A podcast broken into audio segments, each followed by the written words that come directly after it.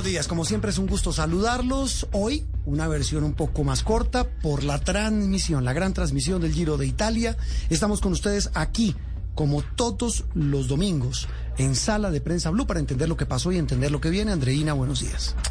Muy buenos días, Juan Roberto. Buenos días a todos nuestros oyentes y bueno, muy contentos de acompañarlos en esta, en esta, en esta versión corta, como usted dice, del programa, pero por supuesto que vamos a tratar de sacarle todo el provecho posible porque eh, seguimos en, en el paro nacional, seguimos esperando la reunión que en este momento se está llevando a cabo entre el Comité del Paro y el Gobierno Nacional para ver si va a haber alguna resolución a estos días de crisis que hemos tenido en el país y por supuesto, pues de cara a, un futuro mejor y a un mejor país. Estamos con muchos deseos de que esto se resuelva. Así que vamos a esperar qué sale de la reunión de hoy, Juan Roberto. Claro, porque en esa reunión el, centro de, de, todo lo que hemos hablado a lo largo de este mes de protestas, de manifestaciones, de dificultades, de crisis y de muchas preguntas, hemos hablado de los jóvenes, Andreina y oyentes. Eh, ellos eh, los que están en las calles, independientemente de lo que se hable sobre las eh, la degradación de muchas de esas manifestaciones que terminan en actos vandálicos o de violencia provocada por personas que ni siquiera hacen parte de la protesta, pero que, repito, en la gran mayoría de esas manifestaciones el común denominador y el gran protagonista es la población joven de Colombia. Estamos hablando de muchachos. Sin duda, esa población que que ha despertado, que no está dispuesta a seguir sintiendo que no es tomada en cuenta, que no tiene un futuro claro, que no, que las oportunidades se les escapan, que son solamente para un pequeño grupo de la población.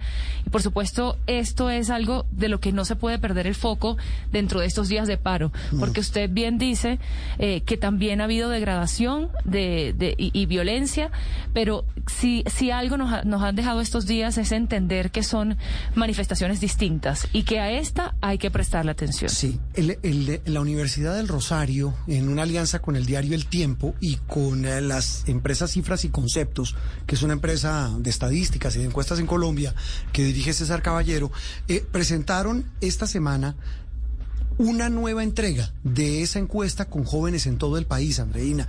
Un dato muy relevante. Eh, el 71% de los jóvenes que encuestaron en casi todo el país dice que las protestas sí generan resultados positivos, sí generan resultados. Pero dicen también esos 71%, 7 de cada 10 jóvenes rechazan los actos vandálicos, los daños y la violencia que ha dejado el paro nacional. Es decir, estamos hablando de jóvenes que creen en la protesta pacífica y legítima como un instrumento para eh, expresar su descontento, pero que lo que decíamos hace un rato, la violencia, que a veces se deriva, el vandalismo, la infiltración de no se sabe de quién o de quiénes, eso no lo aceptan. Alejandro Chain es el rector de la Universidad del Rosario, no solamente hace parte de esa mm, de, de, estas instituciones, de estas entidades que eh, respaldan y tienen esta encuesta, sino que trabaja con jóvenes. Es una de las más importantes universidades del país. Rector, un gusto saludarlo hoy domingo en Sala de Prensa Blue. Bueno, Juan Roberto, te envío un abrazo muy especial a ti, a toda tu mesa de trabajo y por supuesto a todas las personas que siempre te escuchan. Eh, rector, ¿qué le indican a usted estos resultados de esta gran encuesta con jóvenes en Colombia? Bueno, mira, hay tres hallazgos muy importantes. El primero, está relacionado, como tú bien lo mencionas, en, la etapa 1 y en la etapa 2 de esta investigación. Es la pérdida de confianza de los jóvenes en Colombia por las instituciones. Seguramente lo pudiste observar. La confianza de los jóvenes en la presidencia es del 9%, en las fuerzas militares del 27%, pero mira esos dos datos. En los partidos políticos el 9% y en el Congreso el 7%. Entonces, el primer hallazgo, sin duda, es la pérdida de la confianza de los jóvenes. Pero el segundo, que es muy importante, que además lo podemos compartir no solamente en ese escenario, sino además como, como padres de familia, que tú y yo lo somos, y además como profesores. Y es la desafortunada, eh, el, desafortunadamente las emociones que han sentido los jóvenes. Tú sabes que Colombia es un país muy alegre, que siempre se define como uno de los países con mayor alegría y felicidad en el mundo. Sin embargo, en el 2019, en esas manifestaciones, la alegría de los jóvenes era del 66%. Y mira este dato, en este momento la alegría de los jóvenes es solamente del 5%. Y entonces, esa alegría fue reemplazada por la tristeza en un 33%, la ira en un 27%, y este dato que es bastante preocupante, y el miedo por un 25%. Profesor Cheney, sí. Qué dolor esos datos. Muy preocupante esa, esa, esa fotografía pues que se tomó a, la, a los jóvenes en este momento. Y le quiero preguntar, entendiendo que mucho de lo que se ha hablado eh, durante este paro es el problema de la representatividad, si hay o no representatividad en el comité del paro. ¿Cuáles fueron los hallazgos en este sentido? Entendiendo que si hoy se llega a una resolución, muchos piensan, bueno, sí, llegan los del comité del paro, pero realmente se va a levantar la protesta social una vez el comité del paro diga que así debe ser porque se llegó a un acuerdo. Entonces, ¿qué, nos dicen los números en ese, en ese aspecto? Hay dos datos importantes que te quiero compartir. El primero, si los jóvenes se sienten representados por el paro nacional, el sí es del 84% y el no es del 16%. Pero mira lo interesante, cuando lo revisamos con la posición ideológica, las personas que están más hacia la derecha se sienten representados en un 52%. Los del centro, en el 83%. Y las personas de izquierda, en el 96%. Pero un dato más interesante. Le preguntamos a los jóvenes en 13 ciudades, le preguntamos si ellos quieren continuar con sus ejercicios de movilización en los próximos días. Sí. Y la respuesta es de sí en un 53%. Luego, realmente lo que está sucediendo es que los jóvenes no solamente están saliendo a las calles para manifestarse de una manera pública y pacífica por problemas concretos o puntuales. Ellos están saliendo a las calles para manifestarse porque se sueñan un nuevo país. Y no van a dejar de hacerlo, no van a dejar de manifestarse hasta que se dan cambios importantes en la estructura del país y además algo que siempre se menciona en el diálogo con nosotros en la universidad. Y es que lo que desean es que el bienestar sea para todos los colombianos. Eh, rector, ¿hay alguna pregunta puntual? Entiendo que sí, sobre la manera en que se sienten representados estos muchachos en el comité del paro, en el que está negociando con el gobierno. Sí, te, decía que se sienten representados por el paro en un 84%. Sí, es que, es, que le, reitero la pregunta. sí, le, lo interrumpo. Le reitero la pregunta de Andreina, porque es que eh, en muchos casos, yo no sé si el, voz a voz también indica, eh, y lo, se lo hemos preguntado, se lo hemos preguntado a los integrantes del, del comité de paro. ¿Qué garantiza que si hay un eventual acuerdo con el gobierno, estos muchachos que están en la calle no salgan más si, si atienden esa indicación que les den los voceros sindicales? Eh, eso yo creo que es el gran, la gran pregunta. Yo lo que te diría es, seguramente un porcentaje importante dejaría de manifestarse como resultado de ese proceso de diálogo que se ha empezado a generar. Sin embargo, lo que te decía, eh, muchísimos estudiantes, muchísimos jóvenes, más, que estudiantes jóvenes en Colombia, van a seguir manifestándose de una manera pública y pacífica a través de diferentes medios, en las calles, en las redes, con los amigos, con sus familias. Sí hasta que no vean el sueño de un nuevo país. Eso es una realidad. Sí, quería quedar claro con ese tema. Repito, le reiteré la pregunta de Andreina, porque además me impacta mucho, nos impacta mucho, rector, hablamos con Alejandro Cheiner, rector de la Universidad del Rosario, e, ese, esas conclusiones, esos datos dolorosos que usted nos da de tristeza, de miedo, de rabia, que parece ser ese común denominador de una juventud que no necesariamente es solo la que hoy no estudia o no trabaja. Eso incluye también jóvenes que hoy están estudiando o que tienen alguna posibilidad. De hecho, fíjate que los jóvenes que más están saliendo a las calles a manifestarse son los jóvenes que en este momento están trabajando y estudiando. Ese es otro hallazgo muy interesante. Pero mira esto y explica en buena medida tu pregunta. cuando le preguntamos si su situación ha mejorado o empeorado en el último año. La situación laboral de los jóvenes ha empeorado en un 56%. Su situación económica en un 55%. Mira esto, su situación emocional en un 44%. Y sienten que su seguridad personal ha empeorado en un 60%. Luego eso explica en gran medida la razón de la inconformidad de los jóvenes en Colombia. ¿hay alguna manera en que esos resultados se reviertan? ¿Cómo hace uno para para recuperar la esperanza que podría ser como la palabra que encierre todo esto que se ha perdido y que refleja esta encuesta y, que refleja las manifestaciones hoy en la calle que ya completan un mes, eh, rector? Mira, nosotros realizamos un ejercicio de un mapa de calor con los conceptos, los ocho conceptos que en este momento los estudiantes están manifestando, insisto, en las 13 ciudades y te los comparto. Reformas. Sí. No a la violencia muerte, muy especialmente en el caso de Pereira, y cuando ellos afirman además que nos están matando. Cambios, diálogo, gobierno.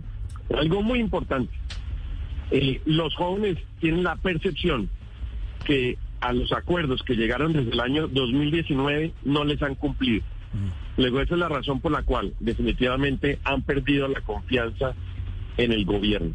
Pero algo muy importante, le preguntamos a los jóvenes si van a votar el, el, próximo año para las elecciones de Congreso y para las elecciones de presidente. Mira este dato. Sí, señor. El 89% ha tomado la decisión de votar. Si eso se cumple, te aseguro que el mapa político en Colombia va a cambiar de una manera muy importante. ¿Y, y va a cambiar, usted cree, rector, hacia dónde? ¿Hacia la izquierda? Pues te voy a compartir unos datos por ciudades, porque nuestro país eh, afortunadamente es un país de regiones y en cada región la realidad es totalmente diferente. Pero te comparto tu, tu pregunta. Sí. Aquellas ciudades que tienen una mayor participación en la izquierda, una posición ideológica hacia la izquierda. Neiva, el 45% de los jóvenes. Bogotá, el 35%. Mira esto. Pasto, el 31%. Aquellas ciudades que tienen una posición ideológica de sus jóvenes más hacia el centro. Bucaramanga el 87%, Pereira el 83% y Manizales el 82%. Y cuando les preguntamos su posición ideológica hacia la derecha, fíjate que es bastante menor, pero te menciono las tres ciudades. Medellín 16%, Montería 15% y Cúcuta 14%. Es muy, muy interesante este mapa que usted nos acaba de hacer, rector, porque nos habla de eh, datos puntuales, eh, una fotografía, como decía Andreina, de, de los jóvenes, que repito, son la clave para entender mucho de lo que hoy nos está pasando en Colombia. Eh, doctor Cheine, un abrazo y gracias por estar en Sala de Prensa Blue. Bueno, te envío un abrazo y muchas gracias por este espacio que, insisto, lo hacemos siempre pensando en los jóvenes porque son los protagonistas y la esperanza de nuestro país. Así es. Alejandro Cheine, rector de la Universidad del Rosario, aquí en Sala de Prensa Blue. Aquí en Sala de Prensa Blue se lo contamos de una manera clara y diferente. Avanzamos en esta mañana de domingo, Andreina, me repito, una versión corta de Sala de Prensa Blue para seguir hablando del paro y hablando, como usted lo mencionaba, de un nuevo intento, una nueva posibilidad en medio de la tensión de que ya cumplimos un mes de protestas, ese nuevo intento entre el gobierno, su delegación y los integrantes del llamado Comité del Paro. Buscan salidas, buscan fórmulas, al menos para empezar a negociar. Exactamente, que ha habido muchas críticas al respecto porque se entiende también que las posiciones han estado muy, muy, digamos, unas líneas rojas muy complicadas para comenzar este proceso de negociación que el país está esperando. Sin embargo, tenemos pues la esperanza eh, puesta sobre esta reunión del día de hoy. Y nos va a acompañar una de las personas que es un, uno de los, digamos, de los mediadores, de las personas que está allí en esa mesa de negociación intentando buscar es clave, ¿no? puntos de acuerdo. Sí, es una, un personaje clave que tiene en sus manos pues una responsabilidad muy importante y es intentar acercar esas posiciones tan distantes que, que, han, que han alejado esa, esa posible negociación. Eh, les hablo de Monseñor Héctor Fabio Henao, director del Secretariado Nacional de Pastoral Social. Muchísimas gracias, Monseñor, por acompañarnos hoy en Sala de Prensa Blue, hoy domingo. Sí, muy buenos días a todos ustedes y a los oyentes de Sala de Prensa. Eh, Monseñor, le quería preguntar, bueno, eh, ¿Cómo ve usted a hoy esta, esta negociación que está en curso en este momento, este, eh, esta, esta, este encuentro, esta reunión? ¿Cómo ve las posturas y qué tan cerca piensa que podemos estar de comenzar esa anhelada negociación? Esta semana ha habido mucha expectativa con respecto a la continuidad de la negociación entre el gobierno y el Comité del Paro. Recordemos que se, se cerró prácticamente una, una fase muy importante con un documento de preacuerdo. Después el gobierno reaccionó el día jueves con una reunión que se hizo justamente en compensar en las horas de la tarde y allí expuso que no había terminado las consultas, eh, que estaban analizando el documento con detenimiento con los varios ministerios que deben darle la aprobación. Ayer sábado se mandó ese documento al Comité Nacional del Paro con las observaciones del Gobierno Nacional y además de eso se incluyó allí claramente el tema de los bloqueos, que es un tema sobre el cual el gobierno ha tenido eh, digamos, un interés fuerte. Y en el día de hoy está comenzando la negociación para revisar las posiciones del Comité del Paro frente a las observaciones que hizo el gobierno nacional en su momento. Eh, monseñor, eh, ¿sabe qué, qué, angustia genera eh, todo esto? Es que estamos hasta ahora, yo, yo entiendo que todo, toda discusión y uno logra tratar de descifrarlo, pues tiene unas condiciones, tiene unos, unos ciclos, tiene unas complejidades, pero qué difícil siquiera entender que no hayan empezado a negociar. Es que están hasta ahora intentando establecer unas condiciones y miren lo que ya vamos, monseñor. Sí, Juan Roberto, la negociación en realidad no ha comenzado. Estamos en lo que serían los encuentros preliminares. Y en este momento, en lo que se está discutiendo, hace parte de, de las garantías que se pusieron por parte del Comité Nacional del Paro y luego por parte del gobierno cuando se agrega el tema de los bloqueos y digamos ya en esto pues mm, casi más de, más de 12 días, algo así, eh, es decir, ha sido un periodo de tiempo precioso había cuenta de la, evolución del paro de, y el impacto que está teniendo en la vida del país. Allí tenemos pues un desafío grande, esperamos que hoy realmente se trabaje hasta terminar esta, esta parte y ya se pueda realmente establecer la mesa. La, intención con la que se ha venido es de trabajar a sacar adelante esta, esta parte y ya poder cerrar la mesa, pero veremos qué pasa en la, negociación. Monseñor, pero muchos en el país se preguntan por qué la mesa, eh, digamos, esta, esta mesa preliminar se levanta y no sigue derecho hasta que se consiga algo. Eh, esto de haberlo levantado el jueves y retomarlo el domingo, cuando cada día de, de, paro nacional y cada día de bloqueos está costándole al país, pues, unos recursos que definitivamente el país no puede soportar más. Entonces, entiendo que desde su posición de mediador es difícil. Eh, eh, dar una crítica, digamos, a, las partes, pero usted qué recomendación les daría para que estemos un poco más cerca de empezar esa negociación? Sí, la idea justamente hoy es tratar de avanzar hasta cerrar esta parte. El jueves no se pudo hacer porque eh, el gobierno cita a la reunión y eh, pone el, sobre la mesa el hecho de que los ministros que debían revisar el documento no han terminado la, esa tarea y por lo tanto que iba a tomarse un poco más de tiempo en la entrega del documento. Eh, en esas condiciones, pues estamos hoy, pero el acuerdo pactado desde el día eh, jueves en las horas de la noche fue que en este domingo se iba a trabajar de una manera intensa para buscar se llegaba a buen parte, a buen puerto, perdón, este esta esta fase en la que estamos que como lo ha dicho Juan Roberto, es una fase preliminar. Monseñor, yo ahora saliéndonos del tema, digamos, coyuntural, le quiero preguntar, porque viene un proceso electoral con este panorama, ¿cómo cree que debe ser el liderazgo que, que tome las riendas del país? Y cómo cree, también hablábamos con el, con el profesor Cheine de, de la Universidad del Rosario, sobre la alta participación que los, eh, los, los jóvenes dicen que van a tener en estas próximas elecciones. ¿Cómo cree usted que, que debe ser ese liderazgo y, que, y con esta participación abrumadora de los jóvenes, Dios quiera que, que así sea, eh, para la elección de esta persona que, va a conducir el país? El país va a, quedar después de este proceso que se ha vivido con un desafío muy grande en términos de diálogo, de construir puentes, de acercar posiciones y se va a requerir alguien que tenga mucha capacidad de construir esa eh, o reconstruir las relaciones y hacer puentes en los distintos sectores sociales.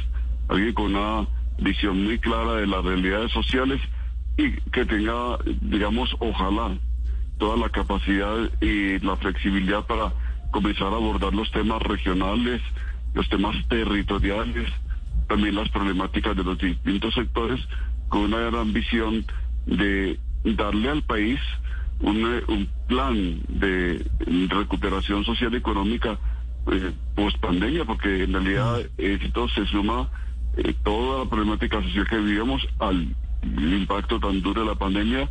El país lo ha sufrido económicamente muchísimo y ha sufrido también de manera social. Se ha requerido con una visión que tenga de recuperación y que sea capaz de, en medio de eso, construirlo e invitar a involucrarse a todos los sectores para hacerlo lo más eficiente posible. Construcción de puentes, Monseñor, esa es la clave, Monseñor. Lo dejamos porque sabemos que está corriendo, yendo para esa mesa. Gracias por estar en Sala de Prensa Blue. Un abrazo.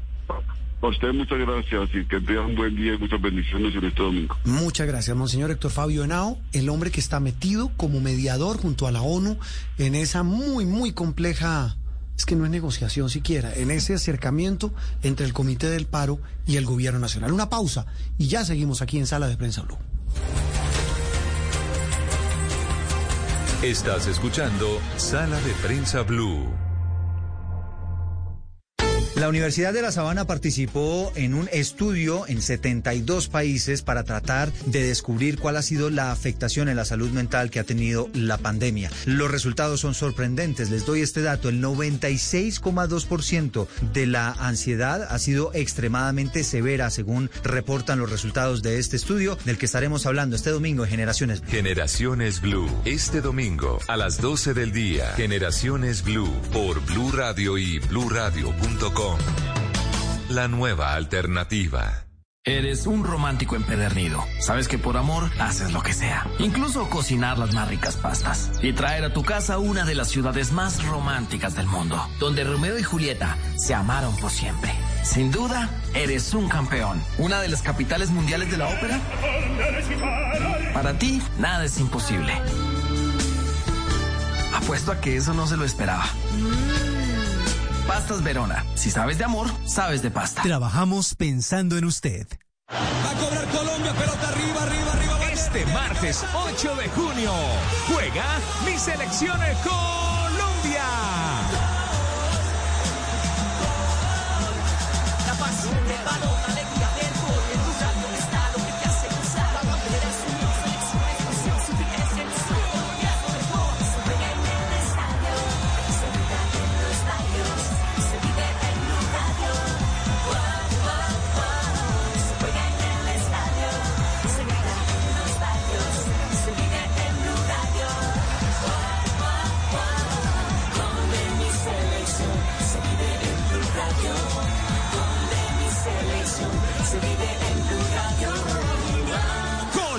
Argentina desde Barranquilla en Blue Radio y BlueRadio.com acompañando a mi selección Colombia siempre. Opinión, análisis y mucho más aquí en Sala de Prensa Blue. Avanzamos en esta mañana de domingo, eh, mezclado también con transmisión de ciclismo, con muchas noticias, con expectativas, después de haberse cumplido un mes de protestas, de manifestaciones en Colombia, también de hechos dolorosos, de jóvenes en la calle manifestándose, de mucha gente alzando su voz, también de sectores de Colombia que claman porque se levanten los bloqueos, pues por el consecuente daño a la economía en sus diferentes renglones, eh, los traumatismos para muchos. Cada quien, yo diría, Andreina, que ve la foto, depende cómo le vaya, y eso es apenas lógico. Pues sí, ¿no? Y, y- ha sido in- interesante que todos los sectores de alguna manera tienen algo que decir respecto a lo que está pasando en el país. Esto nos atañe a todos, es el futuro de todos. No es solamente un tema del gobierno y los manifestantes y No, los empresarios, no, es un nada. tema de todos en el país. Por eso hemos querido darle voz a un sector que de pronto, eh, que, que- que en estos días que hemos tratado de darle voz a todos, Sí. no, no ha estado representado, por eso nos encanta tener a una, a una gran actriz de Colombia, que entendiendo además que es una gestora gestora cultural, estuvo muchos años detrás de, de Casa E, ella es Alejandra Borrero, y queremos saber desde su voz, desde su opinión, desde, desde donde, de donde usted se encuentra, eh, cómo ve la situación del país y qué cree que es necesario para desarmar de alguna manera los corazones y poder encontrar ese, esa, esa, ese punto de unión para comenzar de nuevo. Alejandra, Alejandra. bueno- buenos días. Buenos días, buenos días eh, en este domingo. Gracias por llamarme, gracias por preguntarme. Realmente creo que todos los colombianos estamos eh, preocupados por nuestra tierra. Creo que lo menos que estamos es preocupados. Eh, primero decir que eh, antes que cualquier cosa, el respeto por los derechos humanos, el respeto por la gente que ha salido y que se ha parado en primera fila. Eh, y eso yo creo que es lo que más nos tiene congestionados a todos los colombianos. Que a un colombiano le dispare a otro colombiano. Que sea tan sencillo sacar una pistola, que realmente eh, después de 50 años de guerra este país no, no se ha pacificado y que la guerra ahora sale a la calle. Y, y desoír, no mirar y no escuchar y no dialogar, pues eh, creo que es eh, lo peor que podemos hacer. Mm, Esta polarización del país solo se resuelve con educación y con arte, les quiero decir. Sí. Creo que los artistas estamos muy preocupados y, y no solamente, yo creo que los colombianos todos hemos pasado de una crisis sobre otra sin poder siquiera hacer los duelos que tenemos que hacer con respecto a todo, ¿no? De alguna manera tenemos un país diferente hoy, de alguna manera eh, ya este país del posconflicto es otro. Y, creo que vienen todos los mismos problemas que han venido durante todos estos 50 años y que nada que se resuelven y que siguen quedándose en el tintero, ¿no? por decirte algo. Así que, bueno, como artista quiero decir que eh, me duele profundamente que las mujeres sigamos siendo botín de guerra, que a las mujeres se las viole en las marchas, que las mujeres sigamos siendo objetos de los hombres. Eso es increíble que una mujer, además que sale una marcha, está doblemente en peligro, no solamente de que de ser asesinada, sino de ser eh, traspasada físicamente. Nuestro cuerpo es nuestro territorio y eso como todavía sigue siendo eh, palabras, ¿no? Mm, hay- creo que hay mucho, hay mucho de qué hablar, hay mucho, eh, porque creo que esto no es eh, el tema de unos solos, creo que eh, la juventud da muestra de la inconformidad, la desesperación, la falta de futuro, eh, todo esto que es tan complejo en un país que tiene la mitad de su población casi en una pobreza absoluta. Entonces, uy, la falta de equidad, la falta de oportunidades. Alejandra. es brutal. Pero esta, esta coyuntura, eh, este momento de crisis, sabemos que a veces desde, los, desde las crisis y desde las fuertes caídas, pues lo que viene es levantarse y, y- y- y avanzar, ¿no? ¿Cómo ¿Usted ve con optimismo el momento que estamos viviendo o más bien es pesimista? Yo creo que toda crisis es una oportunidad y es una oportunidad.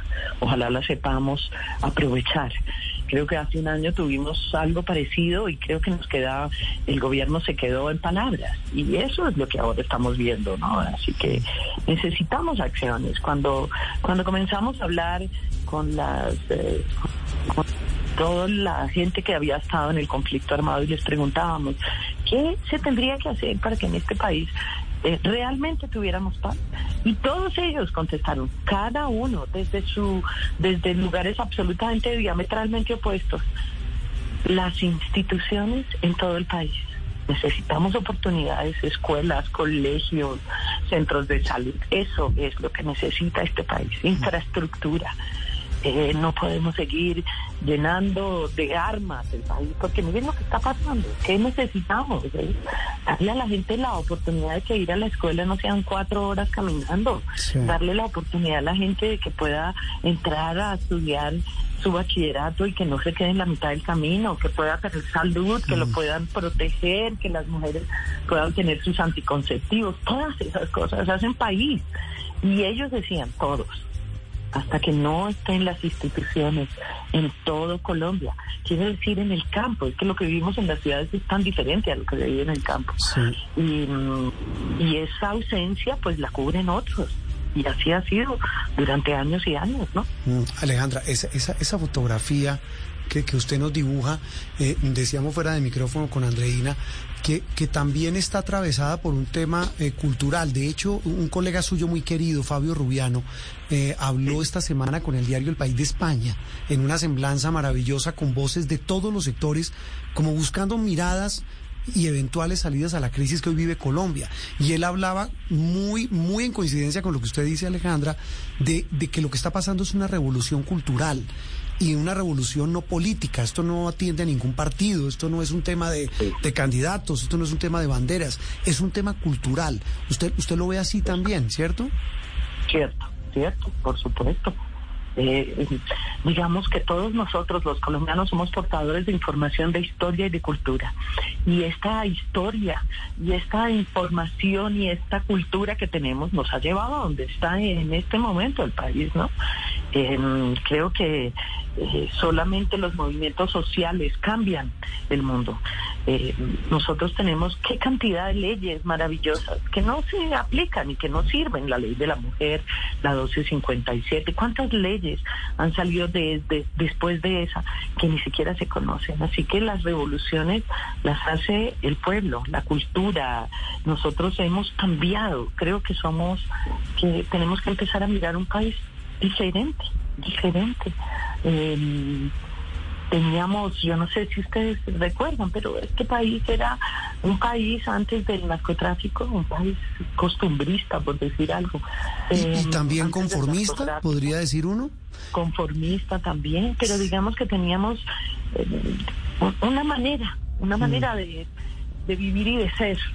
Teníamos, eh, por decir algo, mm, una estructura. Sí. Vino el narcotráfico, rompió todas las estructuras, rompió todos los valores, rompió con todo, habló del dinero fácil y mire cómo se ha instalado este tema en el, en el imaginario de los colombianos. El dinero fácil, la corrupción, el, el que los millones pasen de un lado al otro sin problema, pero no solo eso. En la guerra aprendimos a matar de todas las maneras. En este país hubo hornos crematorios, se hicieron las cosas más pavorosas que ustedes se puedan imaginar.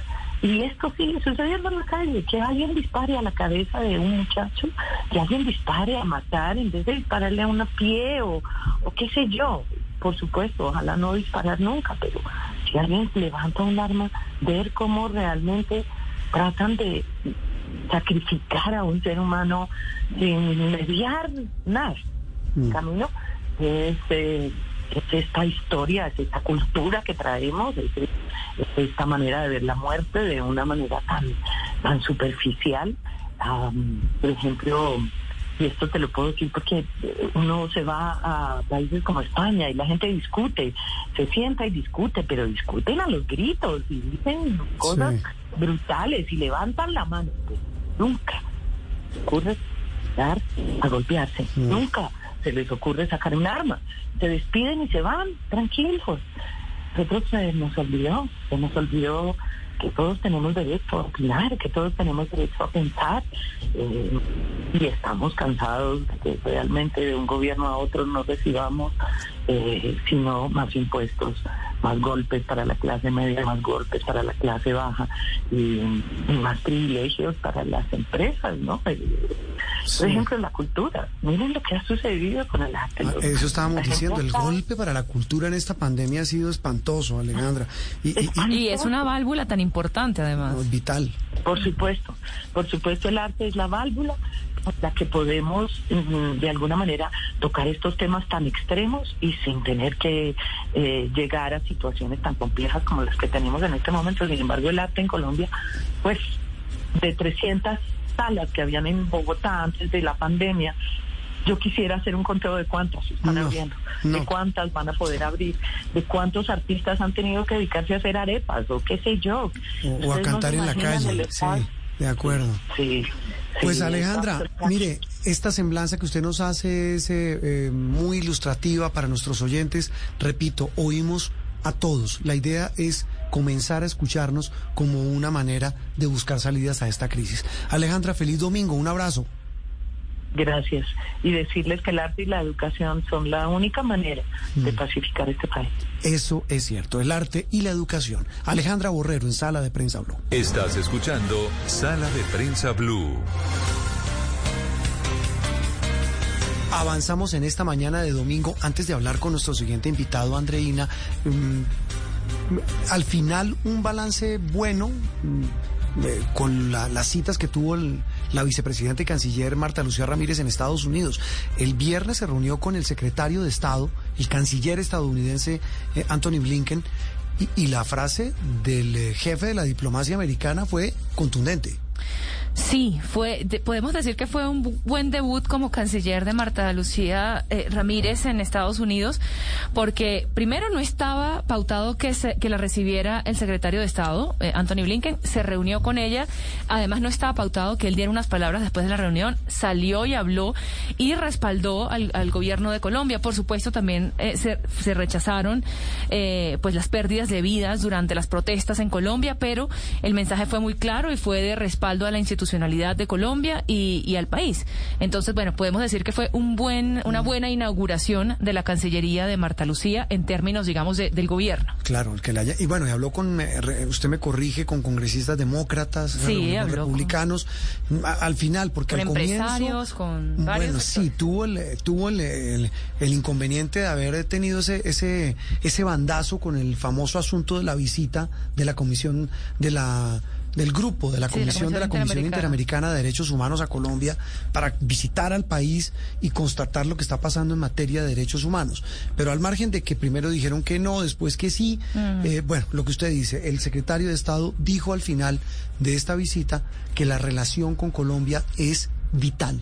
Eso yo creo que es lo más importante. Y también se, se supo del presupuesto, bueno, la, eh, digamos, el- eh, ya entró al Congreso el presupuesto para Colombia y no hay mayor cambio. Se No sigue- hay recorte, sí. No hay recorte, que también es una buena noticia para Colombia. Muy bien, hablábamos hoy en esta versión un poco reducida de Sala de Prensa Blue de propuestas, de salidas. Esta semana, Pro Bogotá, que es eh, una entidad que agrupa eh, a mm, buena parte, a la gran mayoría de las más importantes empresas del centro del país, eh, emitió un comunicado firmado por todas estas empresas diciendo, entre otras cosas, que si es necesario los grandes empresarios de Colombia están dispuestos a aportar más, ya sea vía reforma tributaria, ya sea vía eh, algún tipo de contribución extraordinaria, para buscar salidas a la situación social que vive el país. Julián Domínguez es el presidente del Consejo Gremial Nacional, que agrupa a las más importantes eh, empresas, a los más importantes gremios de la producción en Colombia,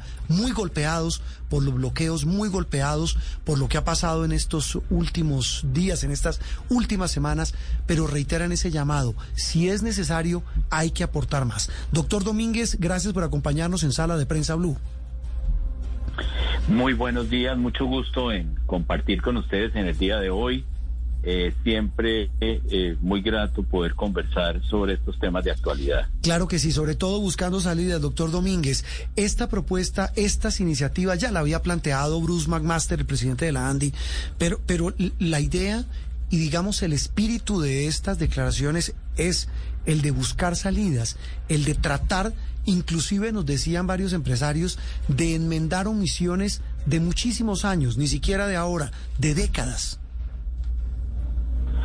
Bueno, eh, nosotros hemos venido desde el primer día eh, trabajando muy fuertemente en hacer propuestas que puedan eh, hacer viable la condición de recaudar ingresos con miras a, a cerrar la brecha entre ingresos y gastos, especialmente gastos de carácter social.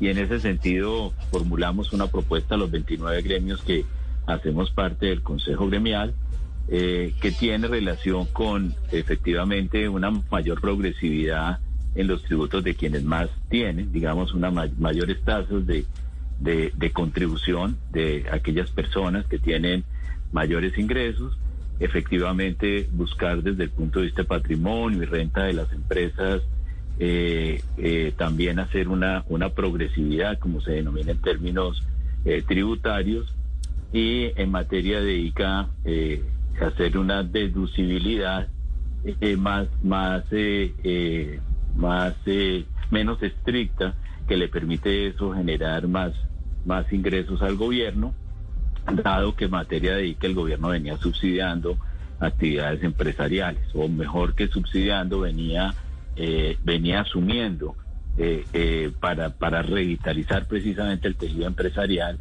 eh, asumiendo parte de, de ese impuesto de industria y comercio. Sí. Ahora, viene esta espiral de violencia, esto fue hace, esto fue hace un mes, y hemos estado realmente en unas condiciones muy complejas. La última encuesta que se hizo desde las cámaras de comercio con cerca de 13 mil empresarios en todo el país, de todas las actividades económicas y de todos los tamaños, muestran una, una situación reciente muy compleja porque el, más, un- uno de cada cinco empresarios afirma que ha tenido que suspender su operación mientras la mitad está trabajando a media marcha.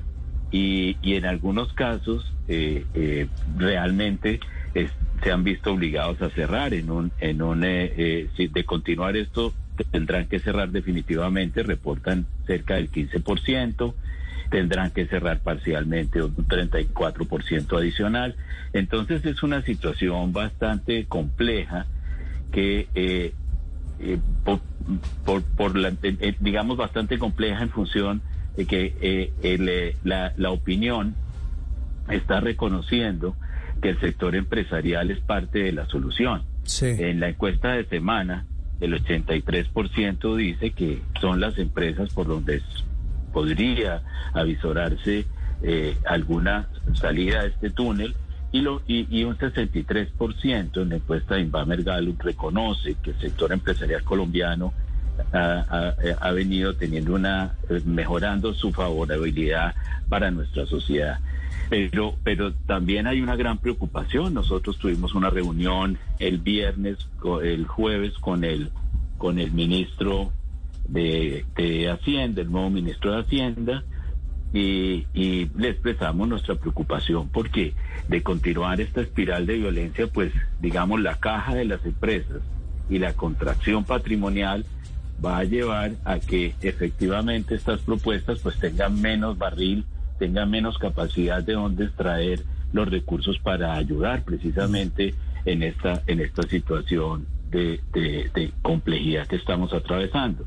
Y entonces el asunto de desbloquear el país es el asunto prioritario. Es decir, este es un organismo que eh, donde se le está deteniendo la circulación y, y los miembros que se que se les detiene la circulación se necrosan. Y eso es lo que está ocurriendo. Es decir, cuando no entran materias primas para que pueda Claro, entrar eh, a, es un círculo cuerpo humano, vicioso, a torrente claro. sanguíneo, entonces no hay forma de producir. Si no hay forma de producir, no hay forma de abastecer.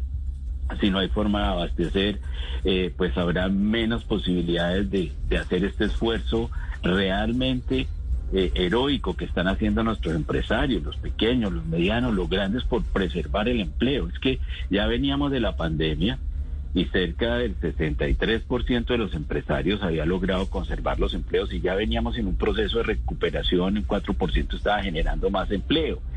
Entonces, se está haciendo la tarea, podemos, podemos contribuir todo lo que sea del caso para, para que el país eh, salga de esta encrucijada, pero sin duda eh, esta espiral, esta espiral hacia el abismo, lo que está haciendo es agotar precisamente las posibilidades de, de dar soluciones.